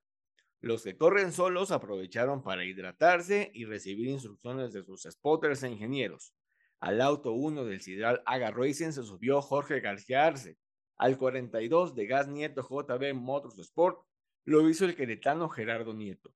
El volante del coche 11 lo tomó Pablo Pérez de Lara y Luis El Chapulín Díaz tomaba el control del auto 29 del Chevron Javelin y ellos ocupaban los primeros cuatro puestos. Listos, autos y pilotos para la segunda mitad de la competencia, arrancaba una nueva vuelta de formación. Primero se enfilaban los autos de Pro 1 y Pro 2 y 30 segundos después lo hacían los de GTM Light. El safety car se metía a pits y estábamos de nuevo en competencia. Ni tardo ni perezoso, Gerardo el Grillo Nieto se pegó a las espaldas de George García Arce. Le empezó a meter muchísima presión y entrando al sector trabado, conocido como las curvas de la tiendita, dio cuenta del coequipero del copetín de Alba y se puso en primera posición. El graderío se alborotó con el rebase y se dispararon aún más las emociones en el autódromo. El grillo se le peló al resto del pelotón y en la tercera vuelta, después del relanzamiento, ya iba bastante delante de García Arce. La lucha ahora era por el segundo lugar entre George y Pablo Pérez de Lara, al acecho venía el Chapulín Díaz y giro tras giro le recortaba segundos a Pérez de Lara. Al final de la recta opuesta le tiró el auto por dentro y lo pasó. Pero el capitalino le devolvió el favor en el sector trabado recuperando la tercera posición. Los minutos restantes de la carrera transcurrieron sin interrupciones. Salía la bandera blanca indicativa de la última vuelta y ya Rudy Camarillo estaba trepado en una de las ventanas sobre el muro de la recta principal festejando la victoria que su compañero le daba al equipo. Gerardo Nieto cruzó la meta en primer lugar. Camarillo se arrodilló dando gracias a Dios por el triunfo y a los segundos llegó un grupo de mecánicos y personal del equipo para unirse a la celebración. George García Arce terminaba segundo y Pablo Pérez de Lara lo hacía tercero. En Pro 2, Jorge Jiménez se hacía con la victoria, victoria que había venido buscando y trabajando en las fechas previas a Querétaro y que consiguió a base de esfuerzo, tenacidad e inteligencia. El podio de esta división lo completaron Marco Marín y el debutante Aaron Cosillo, que esta vez sustituyó a Oscar Queco Pérez, a un convaleciente por un tema médico, pero que hizo acto de presencia en tierras queretanas. De hecho, estuvo en el podio ahí con, con Aaron Cosillo. En GTM Like, el triunfo fue para Víctor Barrales, que celebró doble porque días antes había sido su cumpleaños número 24. La mancuerna del equipo Arts Alpha Racing, Jerónimo de Iturbe y Rafael Villazón obtuvo la segunda posición y en tercer lugar lo hizo la dupla del HO Speed Racing Met Change, Coque de la Parra y Pepe Sierra. Al término de la premiación pudimos charlar, pudimos, perdón, charlar con los ganadores de la División Pro 1, Rudy Camarillo y Gerardo Nieto. Estas son sus palabras. Amigos de Somos Racers, estamos con Rudy Camarillo y con el Grillo Nieto, ganadores de la primera carrera del Gran Turismo México, aquí en el Autódromo de Querétaro. Comenzamos con Rudy, Rudy, super victoria aquí en Querétaro. Así es, primero que nada, estar agradecidos con todo el equipo, con Gerardo, con los coches, con el ingeniero. Fue excelente, ¿no? Este, no tengo nada que, que ponerle un pero y pues, ¿qué te digo? Estamos cerrando el campeonato como lo queríamos y vamos a seguir sumando puntos y es todo darle gracias a Dios que es el que nos está cuidando. Te, te vimos súper emocionado cuando Grillo cruza la meta, festejaste, te persinaste, oraste, hiciste de todo para festejar. Así es, no, bueno, yo soy muy religioso, entonces yo cada vez antes de arrancar una carrera me persino y, y rezo y pues igualmente cuando ganó pues darle las gracias al de arriba que nos está cuidando. Perfecto. Gerardo, otra victoria en Querétaro, repetimos la dosis y se pone buenísimo el campeonato. Es correcto, mira, la verdad ahora sí que hemos estado trabajando durísimo para conseguir estos resultados. La verdad es que el JB Motorsports ha hecho un arduo trabajo detrás del auto número 42 que a mí me consta. Ahora sí que días, tardes y hasta noches entre semana para poder hacer que el carro esté en las condiciones en las que está y nosotros trabajando en lo que podemos mejorar. Creemos eh, en este campeonato este año, vamos a seguir ahora sí con la misma mentalidad y el mismo push que traemos para poder lograr los resultados para llevarnos el campeonato. Felicidades a ambos, gracias. Muchas gracias, un abrazo. Muchas gracias. También platicamos con Jorge Jiménez, ganador de la División Pro 2, y esto fue lo que nos dijo. Muchas gracias, la verdad sí, a ver, contentísimo, fue una, una carrera muy cansada, tuvimos un, este, un contacto ahí eh, al final de la recta, eh, peleando posición y y bueno, eh, afortunadamente pudimos recuperarnos en, la, en, lo que restaba de la carrera y quedar en primer lugar. Creo que es un excelente resultado, seguimos sumando puntos para el campeonato, estamos todavía muy lejos del primer lugar, pero sin aflojar, seguimos este, intentando todo lo que sea posible para poder quedar allá adelante. Pero nada está definido todavía, faltan cinco carreras para ser exactos. Pues así son las carreras, yo creo que siempre hay que empujar hasta el final, hasta la última carrera y lo hemos visto que se puede. Entonces, matemáticamente todavía tenemos posibilidades, entonces no vamos a aflojar. Excelente, pues muchas felicidades y suerte para la que sigue. Muchas gracias. Y esto apenas empezaba, con las emociones a flor de piel por lo vivido en el primer hit del Gran Turismo México. Los motociclistas de velocidad de las divisiones intermedios y expertos del Mexbike realizaban su vuelta de formación se acomodaban en sus cajones de salida. Los primeros dos estaban ocupados por los hermanos Alain y Ulises Escobedo, que se convertirían en los protagonistas de esta prueba. Ambos, originarios de Querétaro, dieron nuevamente espectáculo en la pista, prácticamente intercambiándose la primera posición en la lucha por la victoria. Joel Razo, que ha venido dando sendas actuaciones en fechas anteriores, lo seguía de cerca buscando un resquicio para pasarlos, pero no lo encontró. Al final fue Ulises el ganador de la prueba en el ecocentro, seguido en el podio por su hermano Alain, que, dicho sea de paso, corrió con un tobillo roto, y por el mencionado Joel Razo. Esto en la división expertos. En los intermedios, el ganador fue Mauro Castillo, que rompió la sequía de triunfos. El segundo puesto fue para Fabián Morales. Gerardo Sámano ocupó la tercera posición. Ulises y Alain Escobedo así como Joel Razo, nos regalaron unas palabras al término de su carrera. Pues bueno, contentos por el resultado, no fue nada fácil, trabajamos las 10 primeras vueltas muy fuerte, veníamos muy pegados los tres a muy buen ritmo, así que pues no tenía que bajar la guardia, la pista un poco fría al principio, fue calentando conforme fueron pasando las vueltas, así que apreté, apreté hasta el final, pude hacer un gap y salimos victoriosos. Y hubo también la presión de tu hermano y de, y de Joel. Sí, así es, veníamos los tres pegadísimos, veníamos disfrutando de, de un buen duelo, así que pues digo, contentos y pues a disfrutar, ¿no? Perfecto, muchas felicidades. Gracias, gracias a ustedes. Y también estamos con Alain Escobedo y con Joel Razo, segundo y tercer lugar de la carrera del Mex Bikes Intermedios Expertos. En este caso ellos son los ganadores, los del podio, perdón, de la categoría Expertos. Alain, felicidades por tu segundo lugar y bueno, una carrera bastante competida. Sí, bastante competida aquí con Joel que dio el todo hasta las últimas curvas. Venía presionando, venía muy duro, ya sabíamos desde los entrenamientos que Joel está en muy buena forma y bueno, eh, no es pretexto, pero un poquillo ahí de dolor en el tobillo y las llantas empezaron a perder un poquito de gripa a mitad de carrera. Y bueno, tratamos de mantener ahí los embates de Joel, que hizo un gran trabajo. Y bueno, el segundo y muy buenos puntos para el campeonato. ¿Y qué se siente esto de enfrentar a los Escobedo, Joel? No, la verdad es que un orgullo ya estar en la, en la máxima categoría y más con, con, ellos, que son pilotazos, la verdad, de muchos años. Y pues muy contentos de poder seguir el ritmo con ellos, estar en una carrera realmente hemos tratado de ir trabajando poco a poco, ir apretando para llegar a la punta y precisamente buscando el resultado. ¿Y la experiencia aquí en Querétaro? ¿Qué tal? No, pues muy buena, toda carrera va sumando experiencia y más como esta, pues mucha, mucho más. Gracias a los dos, muchas felicidades. Gracias. Mientras premiaban a los triunfadores de las tres divisiones del Mex Bike, ya se escuchaba el peculiar sonido de los motores de los monoplazas de la Fórmula 5 que se enfilaban hacia la parrilla de salida. Tras una quali súper corta, el hombre en la pole era el novato sensación, Mateo Girón, que llegó a su cajón, acomodó su auto con el número 5 y empezó a charlar con su ingeniero de carrera sobre las condiciones del coche. Detrás de Mateo partía el actual campeón de la categoría, Enrique Reina, que representa siempre presión sobre el de Zacatecas. Memo de Ligorio y el experimentado piloto Alex Racer ocupaban la segunda fila de partida. Motores encendidos, viseras abajo, pie en el acelerador y ¡vámonos!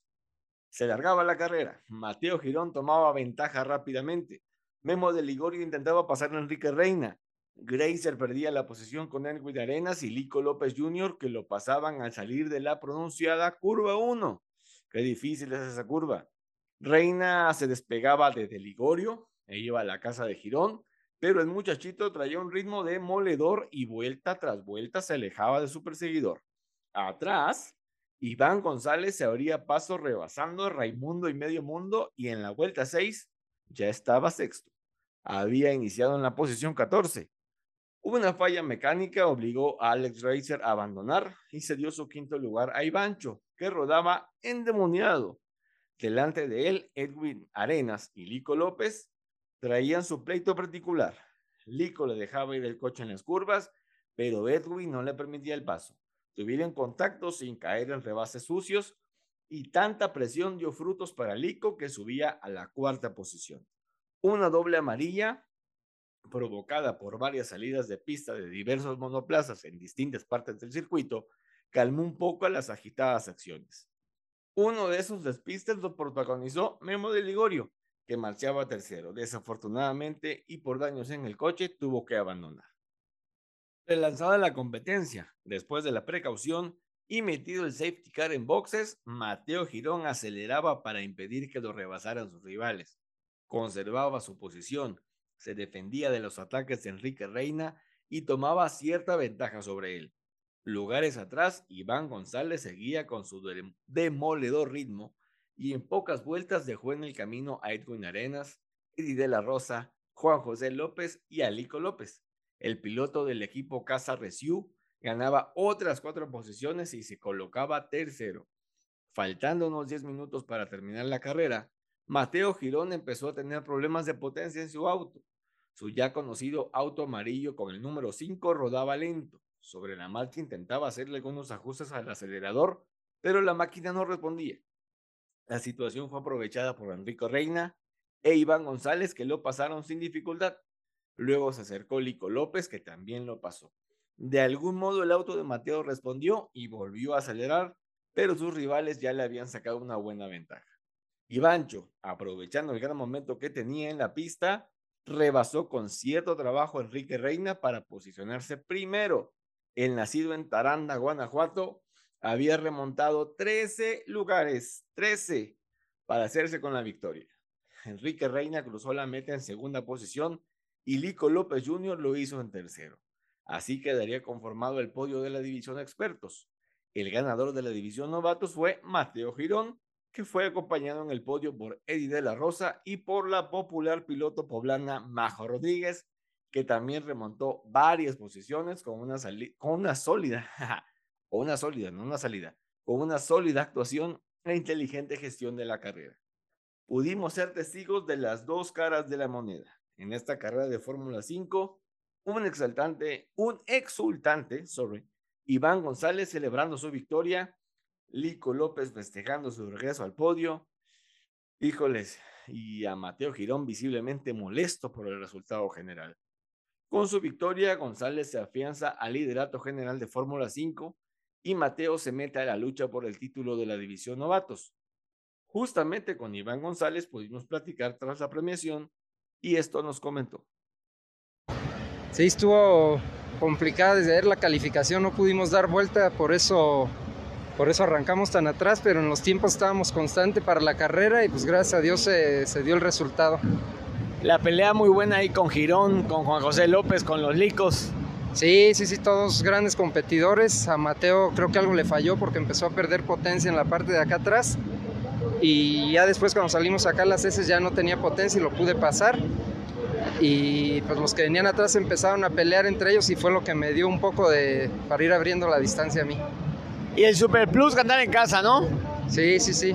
Es, es bonito aquí, aunque yo soy de Taranda, pero pues es que aquí es como fue a mi casa, que está, aquí entrenamos y sí me siento en casa. Felicidades por tu victoria, Iván. Muchas gracias. Mientras entrevistábamos a Ivancho González, los brutales coches del Gran Turismo México agarraban camino hacia la línea de salida para disputar la segunda carrera de la jornada. Previo al inicio se realizó un protocolo que incluyó la entonación del himno nacional con los pilotos junto a sus autos y el público de pie. Terminando dicho acto, pilotos a sus autos, mecánicos, prensa e invitados especiales a despejar la pista porque se venían otros 50 minutos de adrenalina a tope. Esta vez, al frente iniciaba el auto 20 de Zapata Racing, comandado por el más que experimentado Homero Richards. Pero detrás de él, un hambriento por ganar, el Grillo Nieto, que ya había probado el dulcísimo sabor de la victoria en el primer hit. Arrancaba la carrera y Richards salía disparado aventajando al auto 42 del equipo de Jordi Vidal.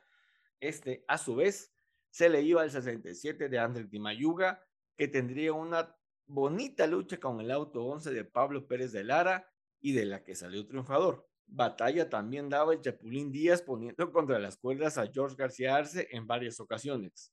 Experto contra novato, pero el joven de Guadalajara no se la ponía fácil al ex campeón de la América Le Mans Series. En GTM Like la pelea también estaba interesante entre los hermanos Valderrama, la dupla de Pepe Sierra y Coca de la Parra, Rodrigo Rejón y Víctor Barrales. Todos eran candidatos a la victoria. Todos la buscaban. Cuando faltaban pocos minutos para la pausa de cambio de pilotos, tuvimos un accidente protagonizado por Santos Anela Jr. en la recta opuesta. El poblano perdió el control de su auto 44 y se impactó contra el muro de concreto rompiendo buena parte del frente del coche y provocando una rotura en el depósito de aceite, lo que ocasionó derramamiento del fluido sobre buena parte de ese tramo de la pista. La dirección de carrera actuó de inmediato, ordenó bandera roja por este motivo y los autos se acomodaron sobre la recta principal. Inmediatamente, la camioneta de servicios médicos se dirigió al lugar del accidente, así como la grúa de rescate y personal de pista. Al corroborar que el piloto estaba en buenas condiciones físicas, fue llevado a la revisión médica protocolaria. Su auto lo subieron en la grúa e inició la labor de limpieza en pista. Los auxiliares lavaron la mancha de aceite, le echaron arena, lavaron nuevamente y volvieron a colocar más arena para que absorbiera. Y los autos pudieran absorber el aceite en este caso. Y los autos pudieran correr sin riesgo alguno. La pausa de cambio de pilotos se alargó más de lo normal por las labores en pista. Para este momento, Homero Richards seguía como líder de la carrera y entregaba la batuta al arquitecto Jaime Guzmán, que supo mantener la punta durante las primeras vueltas de la rearrancada, pero no pudo con la incesante presión de Rudy Camarillo, que había sustituido a Gerardo Nieto. El regiomontano, motivado, inspirado y con la fe a tope, adelantó a Guzmán y se colocó primero. Luego le metió más fuerte al acelerador y se alejó del pelotón. Amy Richards, ya al mando del, del coche 11 perdón, del equipo de Hugo Oliveras, trabajó para colocarse en la segunda posición y lo consiguió al pasar a Jaime Guzmán. También Salvador de Alba dejó atrás al arquitecto y de paso lo hizo Pepe Arellano en el coche 29 del Chevron Javelin. Rudy Camarillo ya era inalcanzable y se enfilaba seguro a amarrar el doblete en Querétaro. En Pro 2, el líder era Andriy Di Mayuga, posición que mantuvo con un manejo tenaz, concentrado y enfocado en el triunfo. Las cosas en GTM Like tomaban cierto tono de normalidad con la pareja de Pepe Sierra y Coca de la Parra al frente del grupo, el multifacético Julio Rejón, que compite en NASCAR, en Fórmula 4 NACAM y en la Supercopa, ah, marchaba segundo rumbo a lograr su mejor resultado en Supercopa. La bandera blanca ondeó y justo como lo hizo Rudy Camarillo en el primer hit, el grillo neto se trepó al muro que divide la pista de los boxes y eufórico celebraba al ver pasar a su coequipero por la meta en primera posición. Cuando pudo detener el coche, Camarillo se bajó rápidamente y se subió al toldo para festejar con el público y luego con su compañero con quien se fundió en un abrazo. Su señor padre también llegó al lugar del festejo y el abrazo fue aún más efusivo con él. Después de revisar videos con reglamento en mano, dirección de carrera otorgó el tercer lugar a el, tercer lugar general a Andrés Di Mayuga, Originalmente lo había obtenido el Copetín de Alba. Así pues, el podio quedó conformado por la dupla Nieto Camarillo en primer lugar, en segundo sitio la mancuerna Richards Pérez de Lara y en tercero el mencionado Andrick Dimayuga. Dimayuga se quedó con el triunfo en Pro 2, acompañado en el podio por Aaron Cosillo y Rafa Ballina. Y en GTM Like, Coque de la Parra y Pepe Sierra se hicieron con la victoria. Julio Rejón y los hermanos Valderrama completaron el top 3. Nuevamente pudimos conocer las sensaciones y opiniones de los ganadores del segundo hit del GTM. Y atención con lo que comenta Gerardo Nieto.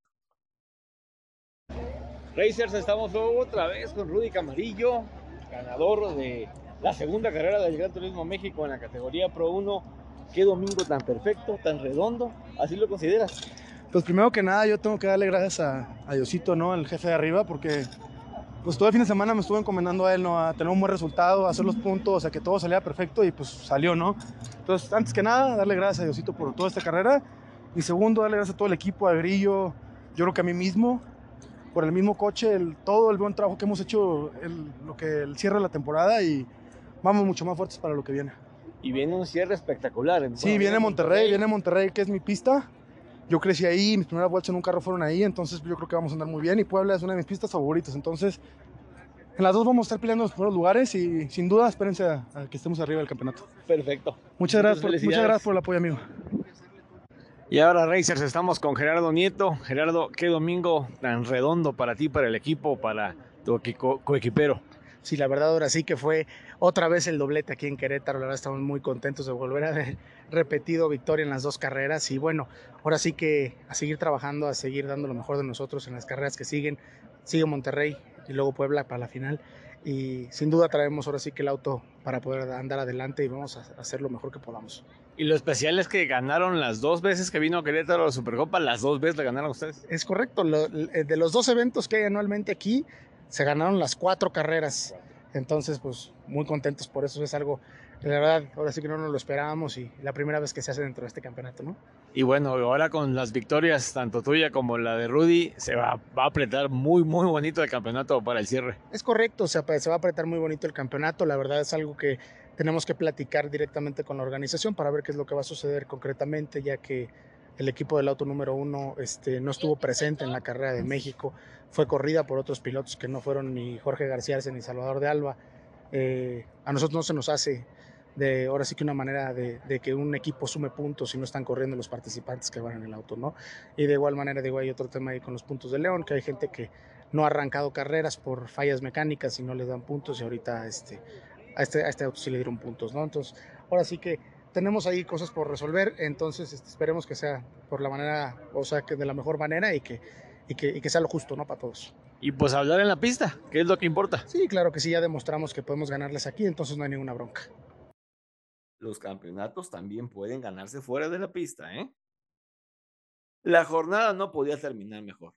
El otro platillo fuerte del día lo servían los poderosos monstruos del asfalto, los tractos Freightliner con todo su derroche de potencia y ese rugir de sus motores que silencia el sonido ambiente de las pistas en las que corren.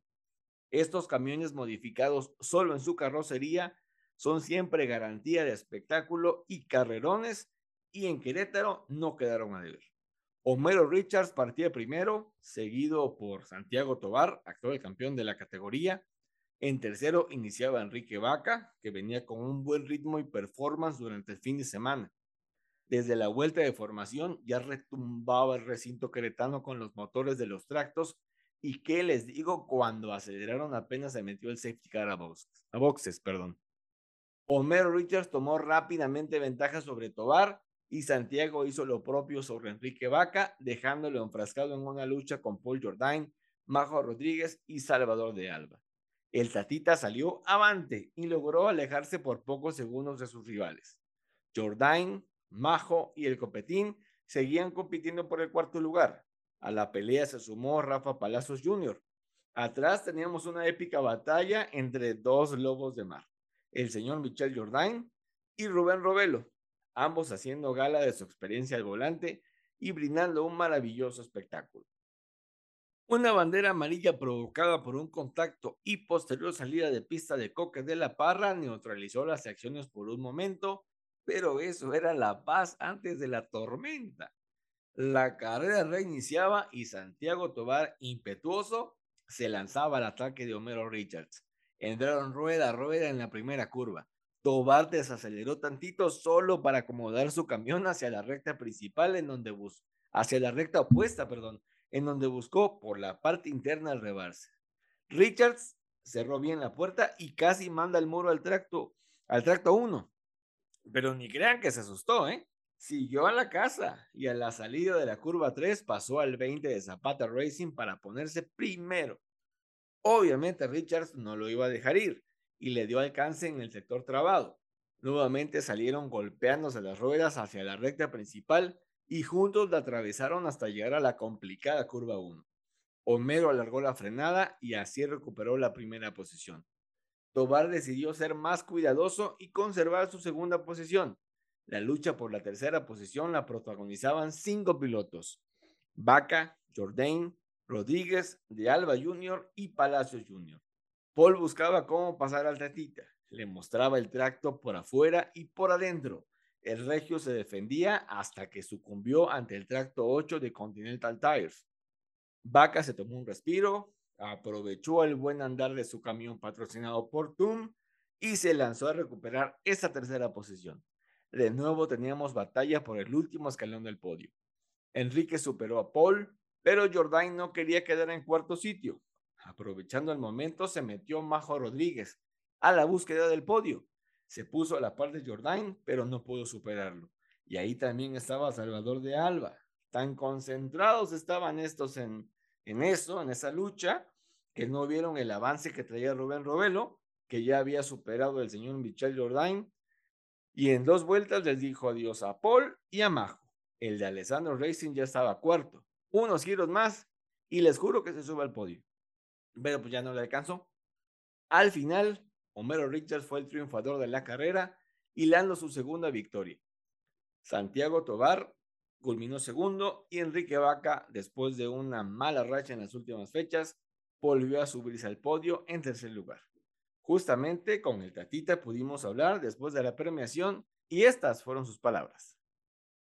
Amigos de Somos Racers, estamos con Enrique Vaca que regresa al podio en la temporada en los tractocamiones. Enrique, qué buen domingo, ¿no? Sí, la verdad que sí, un, desde ayer pintaba bastante bien las prácticas. Híjole, la verdad es que la mala suerte ha estado detrás de nosotros las, las, últimas cuatro fechas, no hemos acabado ninguna. Empezamos el año con una pole un segundo en Guadalajara, la pole en Aguascalientes y desde ahí puras fallas mecánicas han estado tras nosotros. Eh, pero bueno, se rescató un fin de semana bastante respetable, creo que la pelea ahí con Paul y con, y con los demás del grupo que venían detrás de mí estuvo fuerte, pero pues muy contento también a toda la gente de TUM que vino a, apoyarnos, que, están aquí de planta de base en Querétaro. Y bueno, como visto, un fin de semana redondo para todos, patrocinadores, para mí como piloto y para la gente de Querétaro que se dio cita el día de hoy. Padrísimo y bueno, vimos que la carrera también estuvo, estuviste presionado, más bien dicho, por Paul Jordain y eh, si no mal, no mal recuerdo, creo que por Rubén Robelo o algo así, pero ¿cómo sentiste tú esa, el ritmo de carrera, más bien dicho? Sí, la verdad es que te digo, al final también la temperatura del motor subió un cachito. Eh, ya venía que, veía que se me venían acercando ahí en la recta, sobre todo. Eh, hicimos ahí algunas maniobras para, para, tratar de defender la posición, obviamente, dentro del lado limpio, como debe ser. Eh, también muy, muy respetable de mis compañeros que igual la jugaron igual. Y pues bueno, la verdad es que estábamos echando toda la carne en el asador por un podium que, que se nos había negado, que se le había negado a la gente de Tuma las últimas fechas que había estado con nosotros. Y pues bueno, ¿qué te puedo decir? Contento otra vez de rezar al podium esta temporada. Muchas felicidades de nuevo. Gracias, Enrique. Muchísimas gracias y nos vemos a la próxima. Con ese broche de oro cerró un fin de semana fenomenal para Supercopa y para el automovilismo deportivo mexicano, aderezado con el gran ambiente que siempre le pone el público queretano a las carreras de autos. Qué bonito, racers, qué bonito es ver a las familias alentar a los pilotos, emocionarse con los rebases y que se les enchine la piel con el rugir de los motores. Los niños eh, pidiendo autógrafos a los pilotos, emocionados por conocer a los que ellos consideran sus héroes e incluso ídolos de la pista. Un señor y gran acierto de Supercopa es dejar que el público acceda a los boxes terminando la jornada de carreras para convivir con los pilotos, Las selfies abundaron, las felicitaciones a los ganadores y el estar de cerca con estos deportistas de alto rendimiento. Esa es una de las cosas que hace tan especial al deporte motor mexicano, la interacción con el público que agradece este gesto. El campeonato 2022 de Supercopa continúa. Más o menos dentro de un mes, la categoría estará en el Autódromo de Monterrey para efectuar la séptima y penúltima fecha de la temporada los días 15 y 16 de octubre. Agradecemos a Julio Giliberti, jefe de prensa de Supercopa, su apoyo y facilidades para cubrir el evento en Querétaro. Desafortunadamente, por temas de distancia, no podremos estar en el de Monterrey, pero vía nuestras redes sociales y aquí en este podcast les estaremos dando la información y los resultados de lo que ocurra en la Sultana del Norte.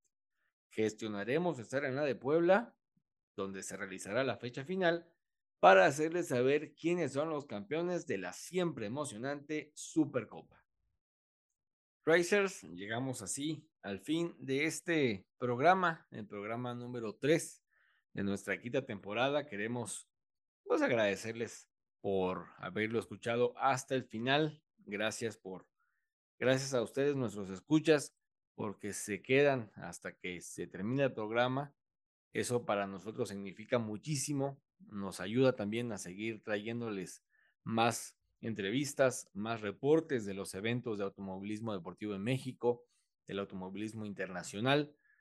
Gracias, en verdad.